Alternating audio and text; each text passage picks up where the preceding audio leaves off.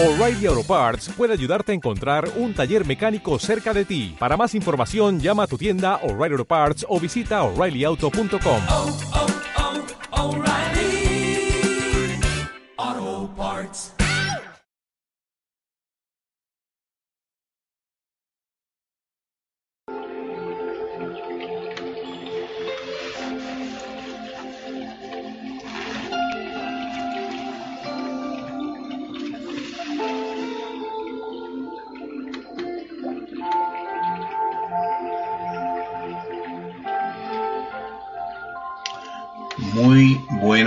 tardes a todos los que me siguen por las redes sociales.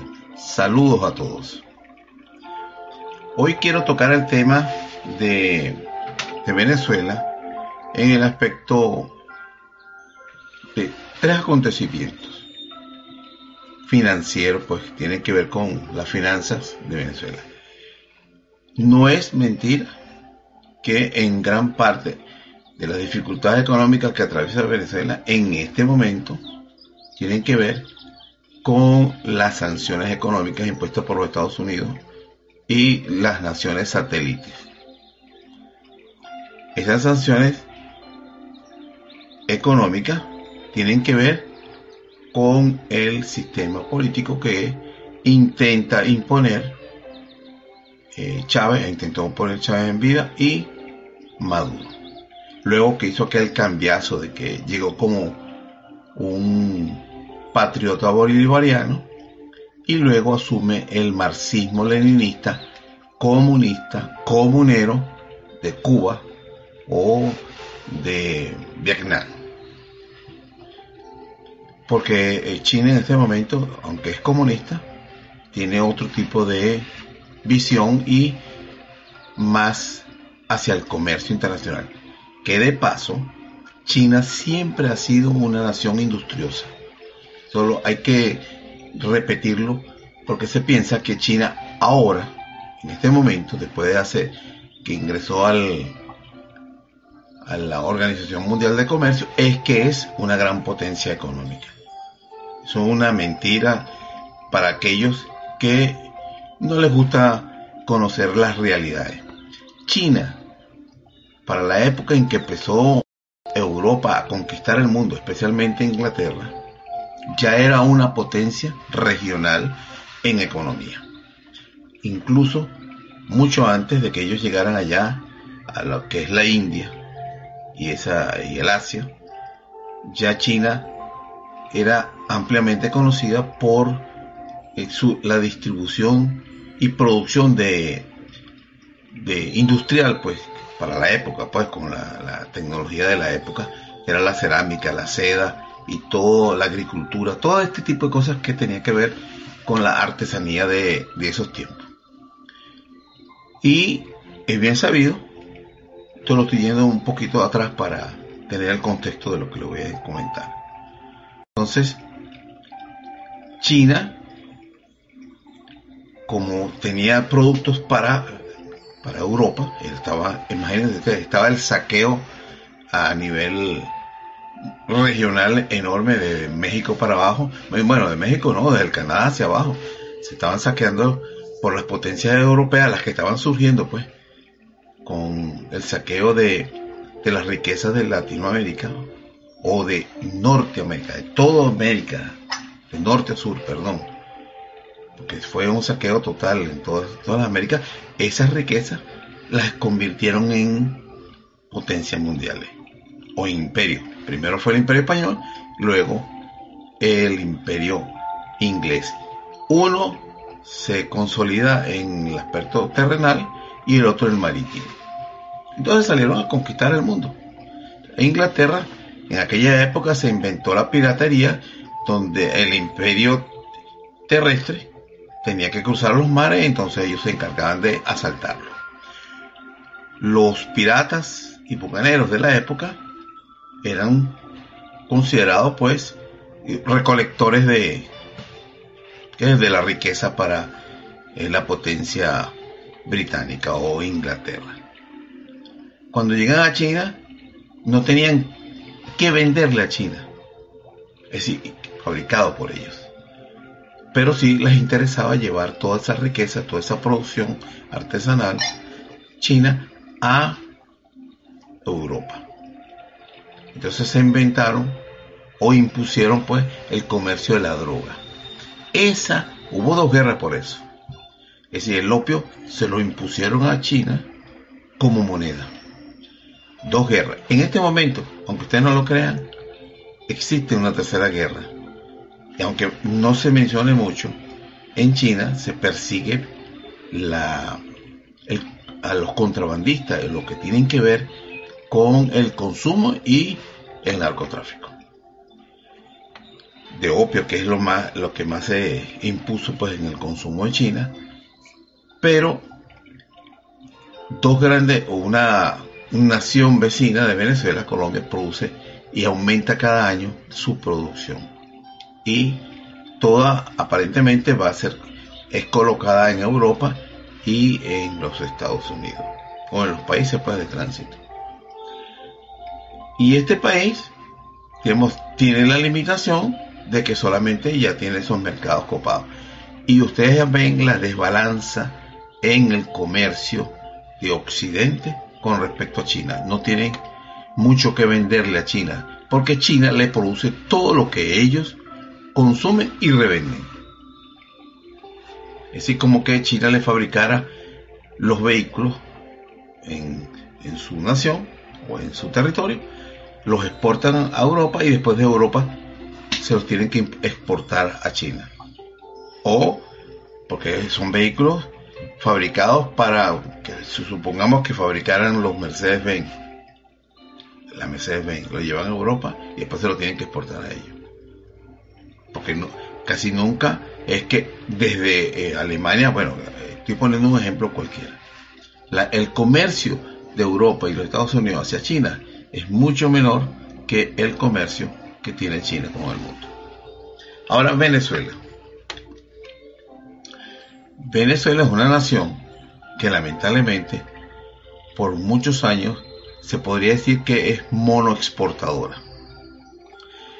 Eso de eso, esa figura o esa forma de, de, exportar, de conseguir divisas de las naciones latinoamericanas desde México para abajo, fue impuesto.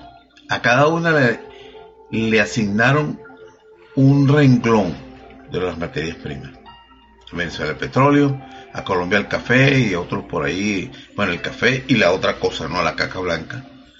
A el Brasil café y se industrializó un poco, a Argentina la carne, los alimentos, al Perú la plata, el oro y así a Chile lo que le corresponda, pues no tengo muchos detalles. Ah, perdón, Chile es el cobre. Y así cada una de las naciones. Hay otras naciones que no tienen que exportar, entonces exportan su gente, la pobreza. Pero Venezuela, para poderse hacer una, una potencia mundial, necesita diversificar su economía. ¿Cómo lo podría hacer? Por ejemplo, con las materias primas que tiene. Una petroquímica. Bueno, no digo una planta, no tendrían que ser las plantas que sean necesarias para transformar el petróleo en materia prima ya semi elaborada o elaborada para exportar. Esa es mi, idea de lo que debería hacer Venezuela. Venezuela no está exportando eh, suficiente cantidad de petróleo porque es parte de esas sanciones. Y ya se veía antes, pues, que casi toda la producción de petróleo de Venezuela tenía que ir a los Estados Unidos. Cuando la exporta a China, el costo de llevar el petróleo a China es altísimo en comparación con el de Irán que lo tiene ahí a, poca distancia, como ocurre el petróleo de Venezuela hacia los Estados Unidos.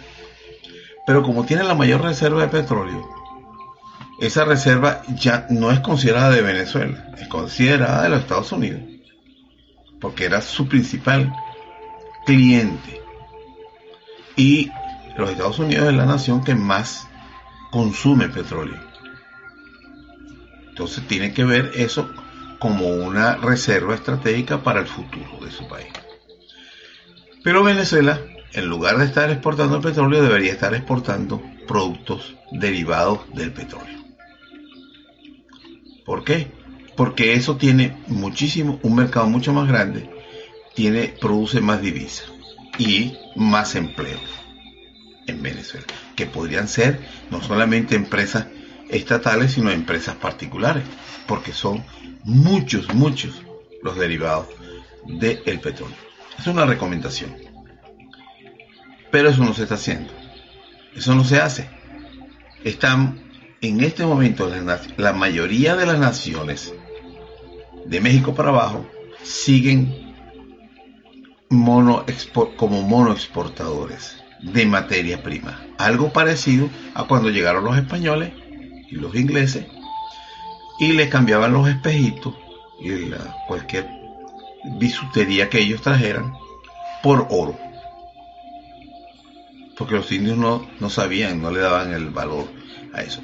Estamos haciendo lo mismo con el petróleo en Venezuela, con el hierro, con el mismo oro. Exportamos oro, barras de oro. ¿Y por qué Venezuela no puede exportar eh, productos que se fabriquen con, que tengan componentes de oro? Para la industria incluso de teléfonos y de computadoras electrónicos. ¿Por qué no lo puede hacer? Hay otras naciones que no voy a mencionar, mucho más pequeñas, que producen vehículos, vehículos propios. En Latinoamérica, Evo Morales en Bolivia está produciendo un producto 100% nacional que es un vehículo eléctrico. Acaba de comenzar la fábrica. Iniciativa del Estado y de la empresa privada. En Venezuela deberíamos estar produciendo vehículos que consuman gas, porque tenemos bastante de sobra. Gas. No se vende vehículos más en Venezuela a gasolina. Eso lo pudiera hacer el gobierno. Y le da un incentivo a la gente para que transforme sus vehículos de gasolina a, a gas. Un ejemplo. Pero lo moderno es los vehículos eléctricos. Pero nosotros tenemos gas de sobra. Bueno, eso es una idea de lo que trato de, explicar por lo siguiente. Miren ustedes. Ustedes recuerdan que Chávez, el, el, tengo porque lo tengo aquí, ustedes lo están viendo, ¿no? El 17 de agosto de 1900, del 2011, anunció que repatriaría el oro que tenían depositado como garantía en Inglaterra. Ustedes saben que todavía seguimos con eso para que, para que vean cómo, cómo es la dependencia todavía colonial que tenemos. Pero no es colonial en el sentido eh, literal, como lo entendemos. Porque no, no tenemos a, a los británicos o a los españoles con sus armas y dirigiendo la política venezolana directamente, ¿no? Sino es una cosa ya emocional en el subconsciente. ¿Por qué? Porque no somos capaces de imprimir nuestros propios billetes. Entonces tenemos que ir a, la casa, porque eso fue una de las cosas impuestas, ¿no? A la casa de la moneda de Inglaterra para que imprima el dinero de Venezuela. Y como el dinero debe tener respaldo a las naciones, perdónenme la palabra, a las naciones pendejas, todo el dinero de las naciones que no sean europeas o de sea los Estados Unidos tiene que tener respaldo en oro. La emisión de billetes. Entonces, tienen que tener, como Venezuela tiene que demostrar que tiene el oro o que tiene el respaldo, entonces tiene que depositar en el Banco de Inglaterra que le va a imprimir los billetes el dinero. Fíjense esto. El dinero de circulación nacional de Venezuela debe tener un respaldo en un banco extranjero, de una nación extranjera, que no comercializa con los bolívares, el dinero es lo del dinero que va a imprimir. Es decir, para que la gente tenga garantía de que ese, esa moneda vale. Entonces, ¿qué sucede? Que Venezuela exportó su oro o tuvo que depositar su oro por muchas décadas en esa en la casa de la moneda de Inglaterra. No de España, sino de Inglaterra. Porque bueno, España también tiene su, tiene su casa de moneda, Francia, todos estos países europeos lo tienen. Y un día a Chávez se le ocurre, bueno, vamos a traernos nuestro oro. Eso fue lo que nos dijeron. Vamos a traer nuestro oro. Y vimos los camiones pasando. Vimos a Chávez, dio su discurso. Y aquí nos dice que en esa época, el, el 17 de agosto de, 1900, de 2011, estaba firmando el decreto. Después llegaron los camiones, ustedes lo pueden ver aquí, repatriado en noviembre, el 25 de noviembre del 2011, con un primer cargamento que fue acompañado por el pueblo, es decir, porque pasa, Miraflores está muy cerca del Banco Central. Entonces pasaron por frente de Miraflores hacia el Banco Central, ahí lo introdujeron el billete, aquí está el oro, todo este acto de soberanía, el pueblo contento, tú bien. Pero, mira lo que pasó. Mira, aquí está la, la propaganda de la época. Viva nuestra soberanía con la repatriación del oro. Luego, en este año 2019, o no, perdón, el año pasado, 2018, eh, Maduro pide eh, que como no hicieron una transacción con el oro, porque habían llevado el oro a Inglaterra para supuestamente, entre comillas, certificarlo, porque es otra de las cosas que tenemos. Nosotros no podemos certificar nuestro propio oro, lo tenemos que hacer en Europa o en los Estados Unidos. Pero ese oro entonces se queda allá. Y no se lo repatriaron porque ellos dijeron con el argumento de que se lo iban a coger. Entonces ellos están cuidando el oro que no es de ellos, de los venezolanos, pero que tampoco se los van a entregar a los venezolanos. La nación pirata, porque Inglaterra se convirtió en una nación de piratas, bucaneros y saqueadores del mundo entero y ya te habían creado problemas para repatriarte el oro y ya había problemas por diferentes naciones que estaban pidiendo tener su propio oro en su banco central. Entonces, ¿cómo?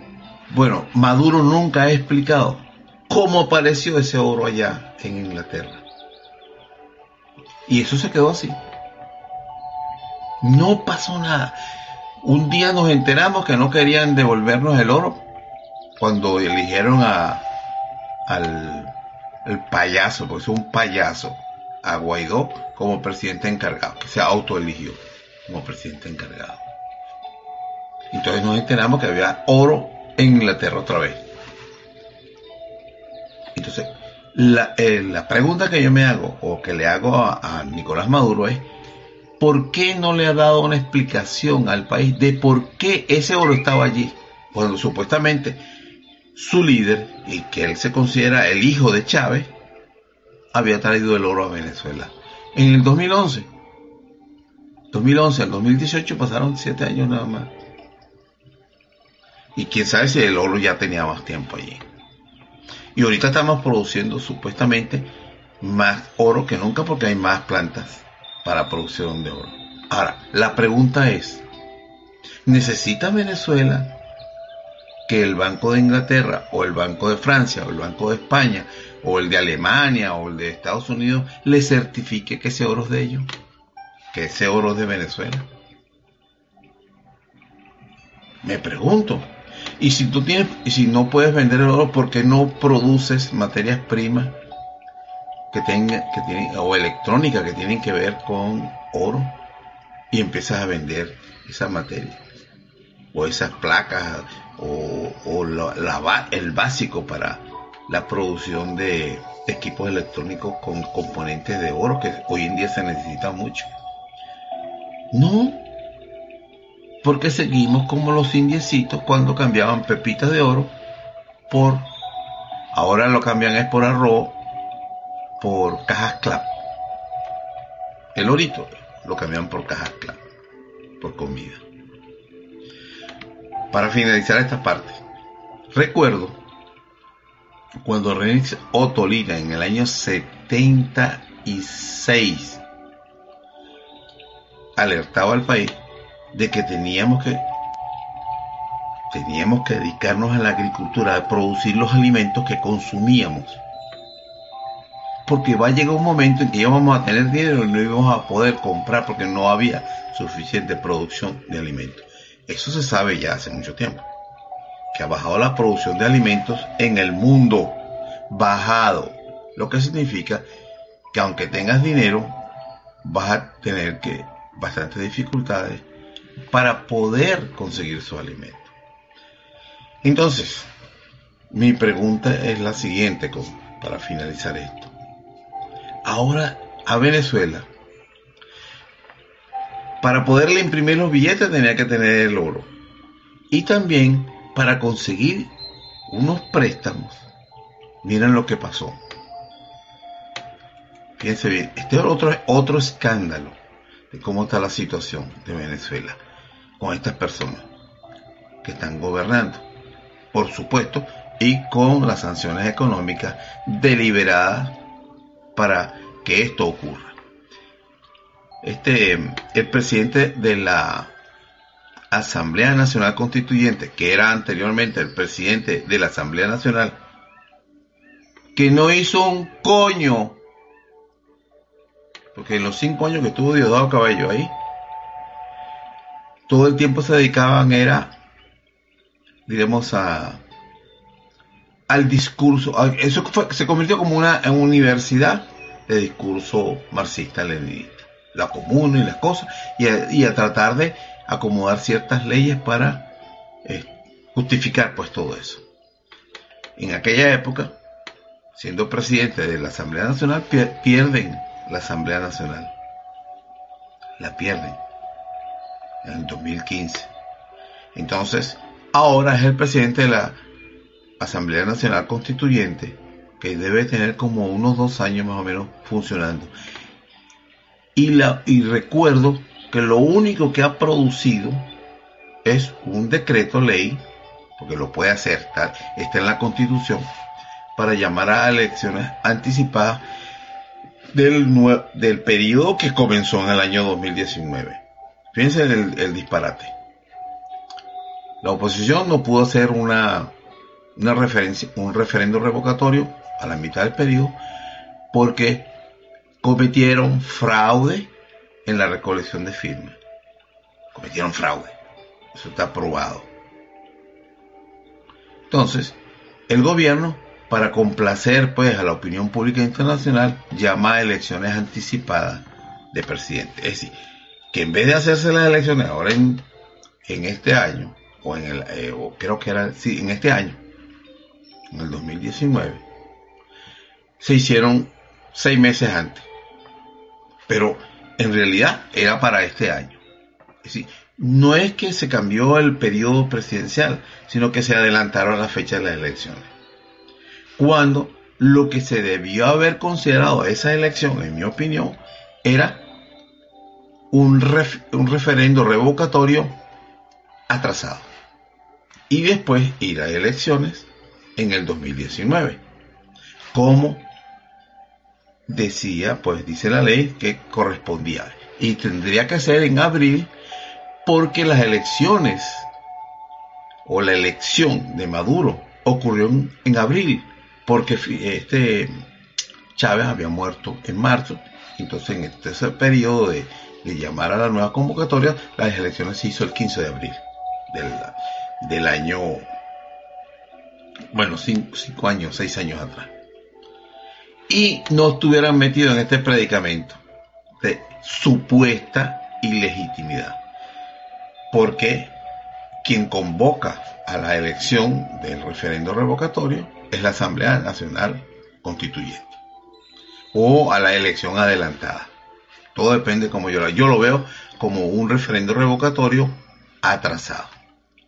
Pero eh, al ellos hacerlo de esa manera, como una elección adelantada, entonces le da el argumento a la oposición de que Maduro es ilegítimo porque no fue a elecciones cuando correspondía. Bueno, cualquier cosa, pero si hubiera ido a elecciones ahora, por lo menos no hubiera tenido el argumento que tiene. Entonces mira lo que pasa. Entonces eso generó todas estas sanciones y toda esta justificación. Entonces, la Asamblea Nacional que está en manos de la oposición, como dicen esto, que ese no es el argumento principal que quiero destacar, eh, dijo que los bonos que emitió Venezuela en el tiempo de que la oposición gana la, la Asamblea Nacional son ilegítimos porque no los aprobaron ellos. Solo tiene que aprobar el Congreso. No lo aprobó ella, sino lo aprobó la, la Asamblea Nacional Constituyente. Porque, dice el gobierno y, la, y el Tribunal Supremo de Justicia, la Asamblea Nacional ha caído en desacato porque juramentó unos diputados que estaban en curso en delitos electorales, que no debían ser, eh, digamos, juramentados como diputados cuando tienen un gran, una acusación de fraude electoral por haber conseguido sus curules por compra de votos. Bueno, toda esta situación la han ido enredando para llegar a lo que estamos. Entonces, esa asamblea, estoy haciendo un resumen, él decide que esos bonos son ilegales. Pero, con el embargo a Circo, se apropian de los fondos de Circo y el Guaidó, muy valientemente, valientemente, paga los intereses de los bonos y ahora tiene que pagar ante ahora en, este mes de octubre otra cantidad. Pero el supuestamente el FBI abrió una investigación contra el partido este de Voluntad Popular, a Leopoldo López y a Guaidó, porque aparentemente también los, los, eh, los bonos la deuda de PDVSA están en manos de Leopoldo López y de Guaidó. Y ellos quieren cobrarlo como el truquito este que siempre se ha hecho en Venezuela. Venezuela vende los bonos. Eso, eh, yo no sé si ustedes recuerdan hace cuando se emitieron esos bonos que JP Morgan, si no me equivoco, JP Morgan, sí, JP Morgan compró todos los bonos inmediatamente, porque Venezuela lo estaba vendiendo, creo, yo sigo, digo desde siempre creo, porque esa es la información que sale al 60% de su valor. No es una información oficial. Venezuela los puso, se vendieron al 100% los bonos y lo compró JP Morgan. Entonces uno, por, eh, digamos, terceras personas o terceras fuentes, se entera de que el precio de venta fue por el 60% del valor del bono. Lo que quiere decir que el que lo vaya a comprar se está ganando un 40%, más los intereses. Eso es la oferta de la, eh, la, ley de la oferta y la demanda en la bolsa de valores. Y ese es parte del plan de crear conflictos en una nación para que tenga este tipo de dificultades. Entonces, imagínense usted, ¿quién se beneficia de todo este eh, lío grandísimo de las sanciones y de y la, los disturbios políticos? La empresa privada. Sí, yo te voy a hacer en la carretera, pero te va a costar más. Yo te voy a hacer tal cosa, pero tú me tienes que dar una garantía. Bueno, para estos bonos que, que compró JP Morgan, toda la emisión, sí, por repito, si mal no recuerdo, aparentemente pusieron en garantía para la venta de esos bonos el 51% que conserva Venezuela de circo. Fíjense bien para que ustedes vean. Es decir, ¿cómo no lo iban a comprar? Miren la garantía. Y eso es una empresa, eh, digamos que, una empresa estatal. Aunque realmente no es estatal, porque es PDVSA la que es dueña de eso. PDVSA sí es estatal, no circo.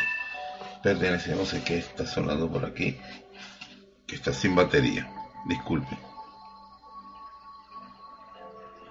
si es esto. Bueno, entonces esta gente ha puesto hipotecado eso. Por el mal manejo, aparentemente, de Guaidó y de Leopoldo López, que es el que está detrás de eso, el gobierno de los Estados Unidos puso una prohibición por tres meses a las transacciones consigo vinculadas a los bonos de PDVSA del 2020, mientras el FBI hace la investigación.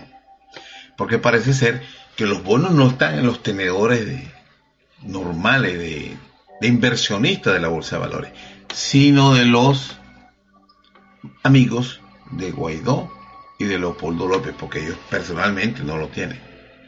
Bueno, este tipo de transacciones lo han hecho en Venezuela lo que llaman los empresarios corruptos y en combinación con políticos, por supuesto.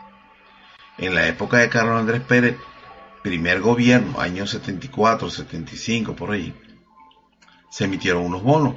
Después cuando llegó Luis Herrera y llegó Lucinchi, se vencían esos bonos que estaban a corto plazo. Y pasaba lo mismo.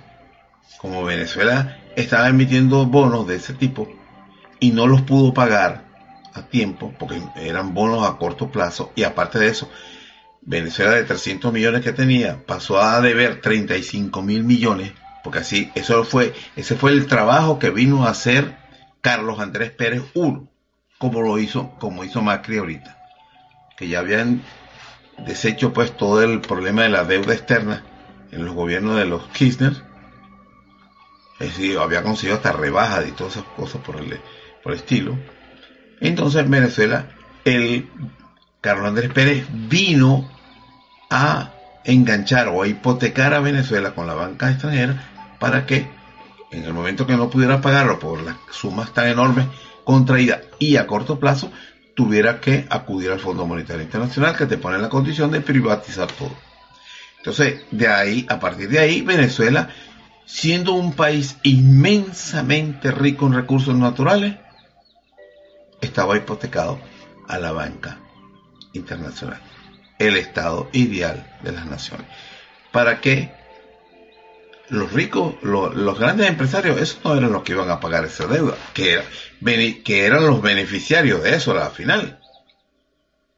No al Estado, sino la empresa privada, porque esa fue la, ahí en los negocios que hacían con el Estado fue que ellos se quedaron con ese dinero. Bueno, este señor no solamente logra hipotecar a Venezuela, sino que entonces los bonos empiezan a venderse por debajo de su valor. Y hubo un político en Venezuela que dijo, Venezuela tiene bancos eh, del Estado que pueden comprar los bonos por debajo del valor para que Venezuela se ahorre ese dinero. Entonces, otros políticos inmediatamente a favor de la empresa privada, del robo, del saqueo del país, dijeron que eso era antiético porque iban a pensar que Venezuela no, no, no tenía, no le daba el valor que debía darle a sus bonos. Es decir, era ético que cualquier empresario privado comprara un bono por el 50% de su valor o el 60% y cuando se vencieran cobrara el 100%. Pero no era ético que un banco del Estado se aprovechara de esa situación. Bueno, tú me lo compraste en, en, en 60% y ahorita está en el mercado en 40%, yo no puedo aprovechar eso en favor de la nación. esa es la mentalidad del empresario venezolano. Y de la, no de cualquier empresario, estamos hablando de las élites. Bueno, esto es lo que han intentado aparentemente beneficiarse de la deuda de Venezuela utilizando los fondos de la producción de petróleo. Lo van a pagar con esos fondos que están congelados o quieren pagarlo con esos fondos que están eh, congelados, pero con el beneficio para los amigos de los políticos venezolanos. Esto es lo que quería mostrar aquí. Ahora, ¿cuál es lo, ¿qué es lo que dice el gobierno? Miren esto como si la investigación del FBI es lo que dispara lo que la, la acción del Estado. Mira lo que dice aquí Diosdado Cabello. El Departamento del Tesoro de Estados Unidos emitió este jueves una licencia, escúcheme esto, perdón, estamos, ya le voy a dar la fecha de este, el 25, es decir, el día de ayer. Estamos hoy a sábado, el día de ayer fue viernes. Dice Diosdado Cabello. una licencia que prohíbe por tres meses las transacciones relacionadas con los bonos petroleros de Venezuela, de petróleo de Venezuela del 2020. Eso es para cobrar los intereses, porque no se han vencido sino hasta el 2020, que tiene como garantía las acciones de Citgo. Esta es la sorpresa. Es decir, estamos hablando de que el país ya supuestamente tiene ese, use, digamos, montones, toneladas, cientos de miles de toneladas de petróleo en subsuelo, oro y todo eso, y tiene y le piden garantía para comprarle unos bonos. Le piden garantía los que compran los bonos. Bueno, ahí está. Entonces, ¿la garantía qué es? Las acciones, acciones de PDVSA. Perdón, de PDVSA no, de Ciclo, porque PDVSA no la pueden vender. En un comunicado, la Oficina del Control de Activos Extranjeros detalla que la medida aplica para transacciones vinculadas con la venta o transferencia de las acciones de Citgo, de Citgo filial de Petróleos de Venezuela. La mitad de los activos de Citgo, 50% más uno, estaban comprometidos como garantía de esta deuda, es decir, las acciones que tenía Venezuela, porque el otro 49.9% es de una empresa rusa. La mitad de los activos estaban comprometidos como garantía de esta deuda. La empresa corría el riesgo de caer en manos de los acreedores si no hacía el pago de 913 millones de dólares este lunes. Es decir, debe ser pasado mañana. La prórroga estadounidense impide así que Citgo sea embargada por embargada. La OFAC, no obstante, señala que se puede aplicar requisitos de licencia adicionales en caso de un acuerdo sobre las propuestas para reestructurar o refinanciar los pagos a los tenedores de estos bonos. A los tenedores de estos bonos. Estamos hablando, ahí van, quieren saber quiénes son los que los tienen. Son bonos al portador. El diputado opositor Juan Guaidó, quien se autoproclamó como presidente de Venezuela, asumió de facto el control de CEDICO eh, y pagó en abril de este año, con la aprobación de la OFAC, la cuota de 71 millones de dólares, como con parte de los fondos del país sudamericano que habían sido unilateralmente congelados por Estados Unidos. Es decir, le entregaron el control de los fondos de, de, de Citgo a Guaidó. Imagínense usted, un tipo que no fue electo como presidente, que como diputado llegó apenas a sacar 89 mil votos, manejando la, la joya de la corona. Este pago se hizo a pesar de que en el 2016 la Asamblea Nacional había declarado la, la supuesta ilegalidad de los bonos por no haber sido aprobados antes por el Poder Legislativo, en desacato, como les expliqué antes. De igual forma, a mediados de octubre de este año, volvió a declarar como ilegal la emisión de bonos, pero, esa edición de pero hicieron un pago. Lo que quiere decir que la Asamblea Nacional, este Guaidó y todos aquellos, ellos son unos títeres. Esa es como eh, la recomendación que hizo la OEA, representante de la OEA en las elecciones de Evo Morales, decía que aunque Evo sacó cerca de un porcentaje del 10.5%, era conveniente que se hiciera una segunda vuelta. Aunque legalmente, de acuerdo a las leyes de eh, Bolivia, bastaba nada más que el 10% de ventaja del primer lugar al segundo. Pero ellos recomiendan eso. Bueno, igual pasa con esto, pues. Que a pesar de que es la, Asamblea Nacional que preside el propio Guaidó había declarado los bonos ilegales, lo pagaron. Y quieren pagar estos otros. Después que ellos, la oposición declaró ilegal los bonos, Estados Unidos autoproclamó a Guaidó como presidente y entonces la Asamblea Nacional aprobó el pago de los intereses de los bonos. Es decir, no revirtieron la, la acción de que esos bonos son ilegales, sino simplemente pagaron los intereses. Pero para que ustedes se den cuenta de cómo se manejan las cosas en el mundo. Es decir, las leyes es para los pendejos, para los que no saben qué está ocurriendo. Bueno, los amigos de Guaidó se quedaron con este dinero. Aparentemente los bonos estaban en manos de amigos de Guaidó. Eso es lo que está investigando el FBI. Si es cierto eso. 71.6 millones de dólares denunció días atrás el presidente de la Asociación Nacional de Constituyentes de Venezuela, dice Diosdado Cabello.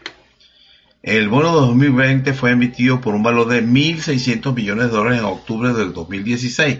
Después de, después de PDVSA propusieron un canje de la deuda que se vencía en el 2017 por un nuevo bono con vencimiento en el 2020. El interés anual del mismo sería del 8.5 y se ofreció como garantía el 50% de las acciones de Circo.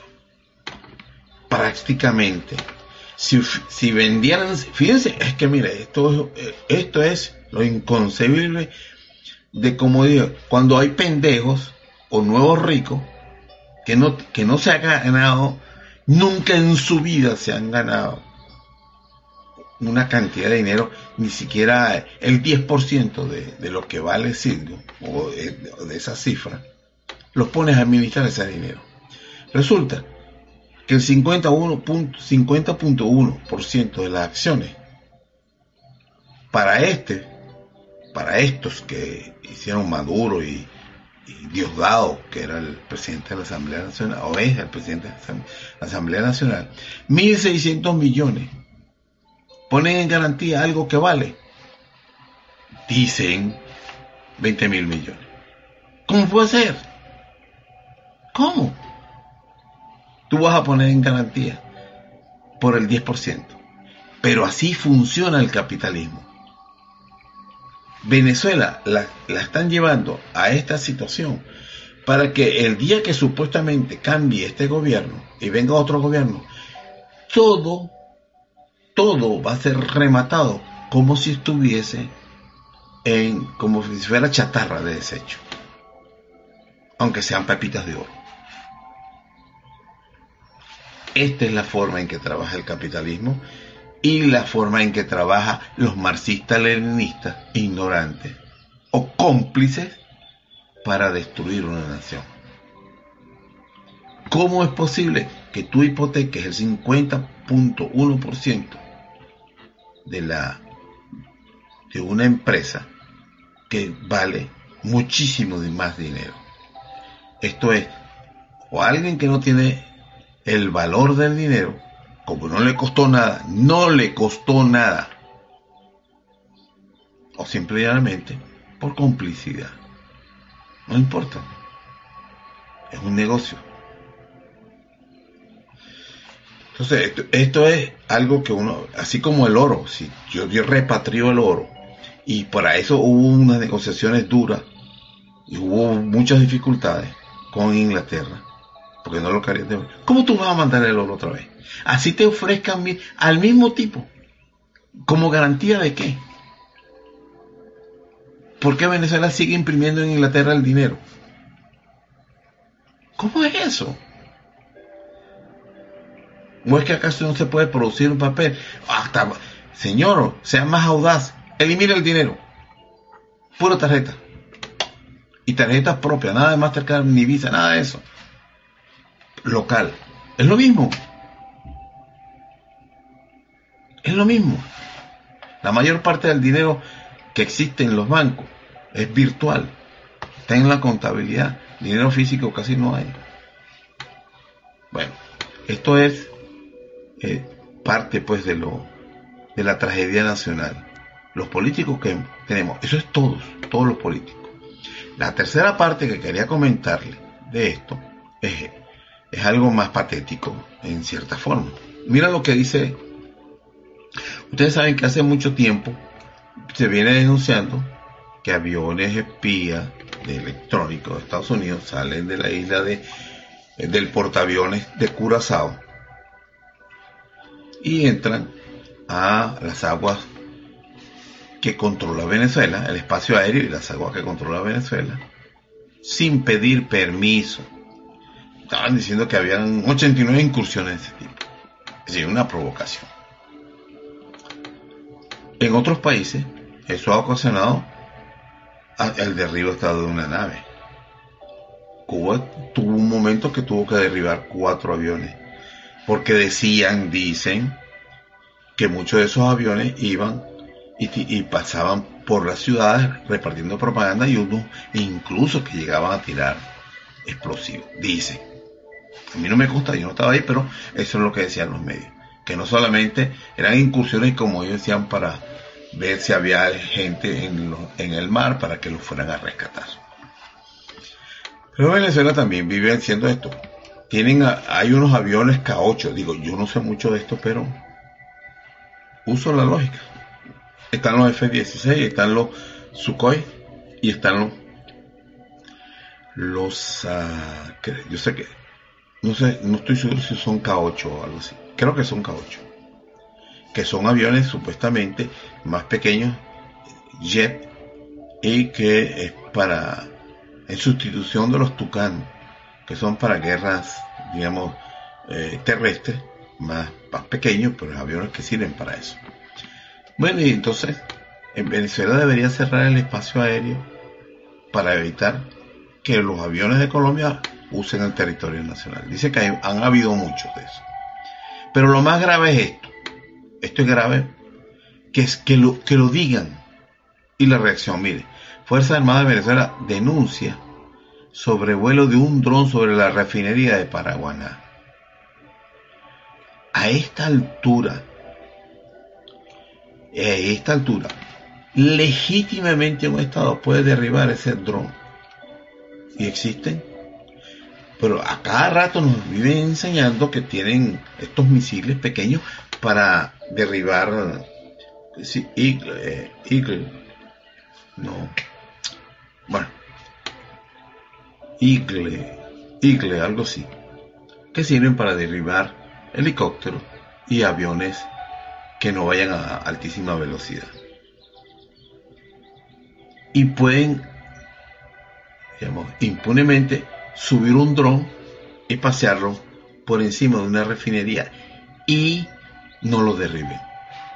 Es una refinería, pero es una cosa, pero así, de lógica. Solamente que el dron eh, caiga con unos explosivos, que ya lo, ya lo hemos visto que los emplean en, Siria, está, a cada rato atacando una base aérea rusa con drones explosivos.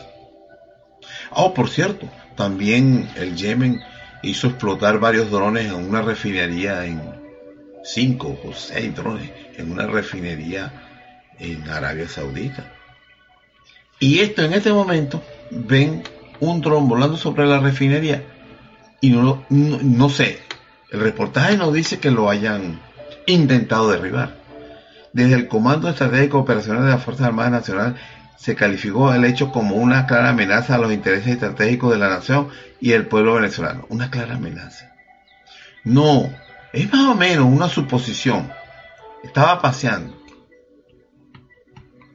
El Comando Estratégico Operacional de la Nacional de Bolivariana, CEOFAN, de Venezuela, denunció este viernes el sobrevuelo de una aeronave no tripulada dron alrededor de las instalaciones del vital complejo refinería de Paraguaná, en el estado Falcón noroeste. Según los militares, el hecho, representa una clara amenaza a los intereses estratégicos de la nación y del pueblo venezolano. Ah, ¿y qué, qué mensaje mandaste con esto? Ay, sí, una amenaza. Todo el mundo lo sabe un dron volando por una encima de una refinería tan importante como esa. ¿Sí? Ajá. ¿Y? ¿Qué hiciste? Eso tiene que ser una reacción inmediata, automática. El comandante del CEOFAN, almirante José Remigio Valle, informó que aunque esta, esta acción tuvo lugar durante la madrugada del 22 de octubre, aún se mantiene un patrullaje intensivo terrestre y naval en el lugar. Y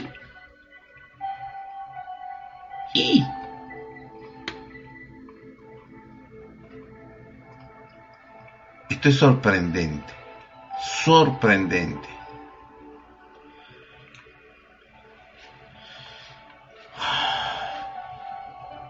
Por ahí hay un dicho, un dicho no, un escrito del libro de Robert Greene, las, las 48 leyes del poder, algo.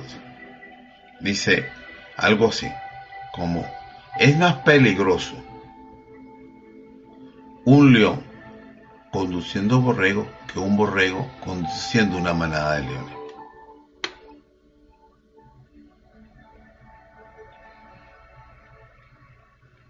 ¿Se entienden?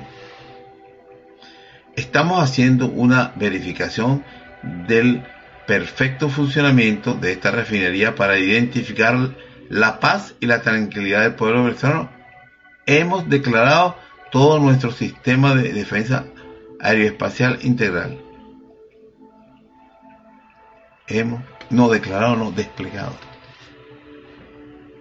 Dios mío. Es decir, que están esperando que te den la primera cachetada para entender que, por ejemplo, tenemos un vecino al lado, se llama Colombia, que no pierde oportunidad.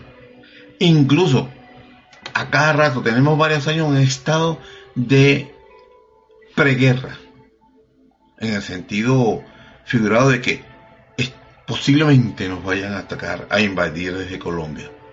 Posiblemente. Y que Colombia tiene esas intenciones y todo ese tipo de cosas, ¿no? Y los paramilitares. Y llegan, y llegan a esta altura a decir hemos desplegado todo nuestro sistema de defensa aeroespacial integral indicando alto, un alto funcional. Y todavía las naves terrestres y aéreas y, navales están circulando por el sector custodiando. Es decir, una reacción tardía, porque si ese dron hubiera sido, vendría con la intención de hacer un atentado terrorista en la refinería, estarían hablando nos movilizamos después de eso. Porque como Venezuela es un país, un territorio de paz, donde hay paz de punta a punta, de norte a sur y de este a oeste, esto eh, era algo impredecible. Impredecible, no. Eso es en un país o en una manada de ciervos, conocido por un león, es más peligroso que una manada de leones conducido por un ciervo. Aunque no se ha determinado en la procedencia de la aeronave, ni se te ocurra decirlo. En los últimos meses, las Fuerzas Armadas del país caribeño han denunciado reiteradas amenazas en su espacio aéreo por parte de Washington. El pasado 19 de julio, el Comando de Defensa Aérea Espacial detectó e interceptó una aeronave de Estados Unidos tal de inteligencia, exploración de radioelectrónica en el espacio aéreo venezolano, muy lejos de la, de al norte, arriba en el mar. Estamos encima, un dron volando por encima de la, de la refinería.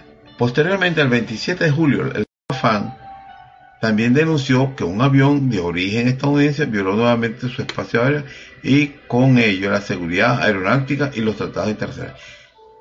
¿Para qué hacen un reportaje? Para esto. ¿Para qué? ¿Qué sentido tiene? El vicepresidente de Comunicaciones de Venezuela o el, el verdadero presidente Jorge Rodríguez detalló que aviones espías estadounidenses han realizado al menos 78 incursiones en el espacio aéreo venezolano en lo que va de año. Ese es el que tiene controlado a Maduro. Como él es psicólogo, psiquiatra, todo lo maneja en base a la psicología. Entonces, este es el artífice de toda la política del Estado con respecto a cómo actuar, qué hacer. La hermana que fue canciller y ahora es vicepresidenta, Delcy Rodríguez, y el otro hermano, que es gobernador, que aparentemente ya lo sacó gobernador y ahora es asesor itinerante por el mundo. este Héctor Rodríguez.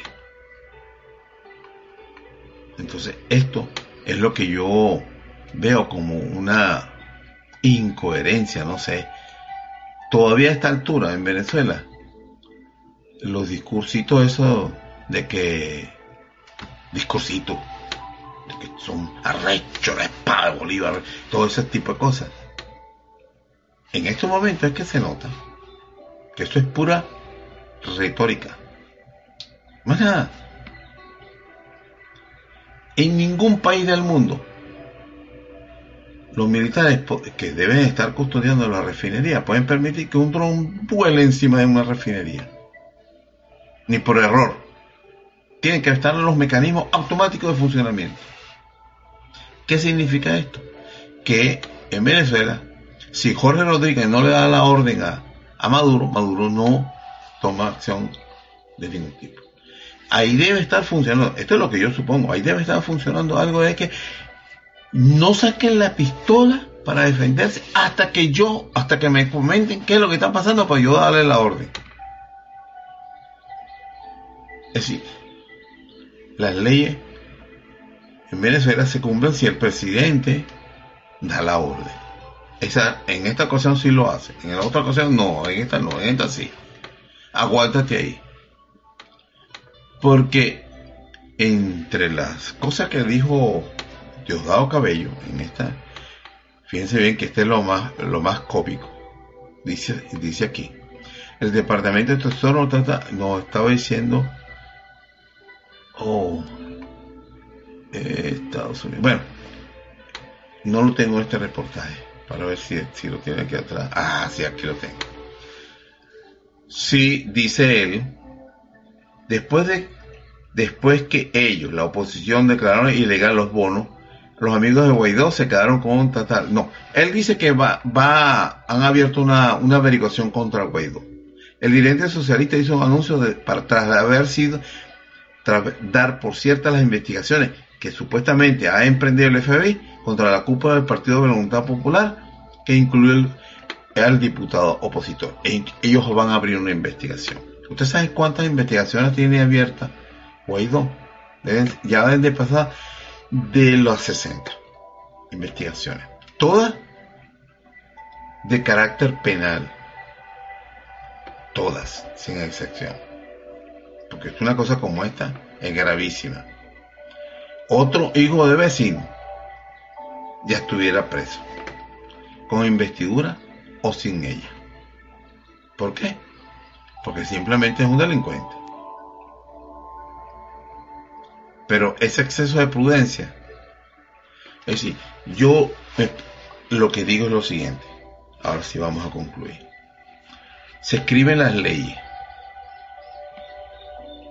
Entonces existen los funcionarios policiales que hacen la investigación, existen los fiscales que preparan los procedimientos y los jueces que imponen las penas. En Venezuela diera la impresión de que la policía no hace nada si no se lo ordena. Es si tiene la ley en la mano, que tiene que pedir permiso, hago el procedimiento, detengo a esta persona, está en curso, ¿en qué está en curso? ¿Cómo se llama esa persona? Ah, no, ese lo deja tranquilito. A ese sí lo pones preso, a este no, a este sí. Y los fiscales, el fiscal general de Venezuela, que no necesita la orden de Maduro, no trabaja para Maduro, y trabaja para la nación. Tiene varios expedientes abiertos contra Guaidó y abre los expedientes y lo pone encima de su escritorio. Cuando la ley no dice en ninguna parte del mundo hay una ley que diga, usted cuando le abre un expediente a un funcionario público, tiene que esperar que, eh, que renuncie a su cargo. En todas las, todas las partes del mundo existen procedimientos judiciales donde se tramita para quitarle la inmunidad que pueda tener. Bueno, el Tribunal Supremo de Justicia de Venezuela, si mal no recuerdo, si no escuché mal, ha dicho que procede el juicio contra Guaidó por varios delitos que ha cometido. El Congreso tiene que hacer su parte y el fiscal la suya. Eso está parado.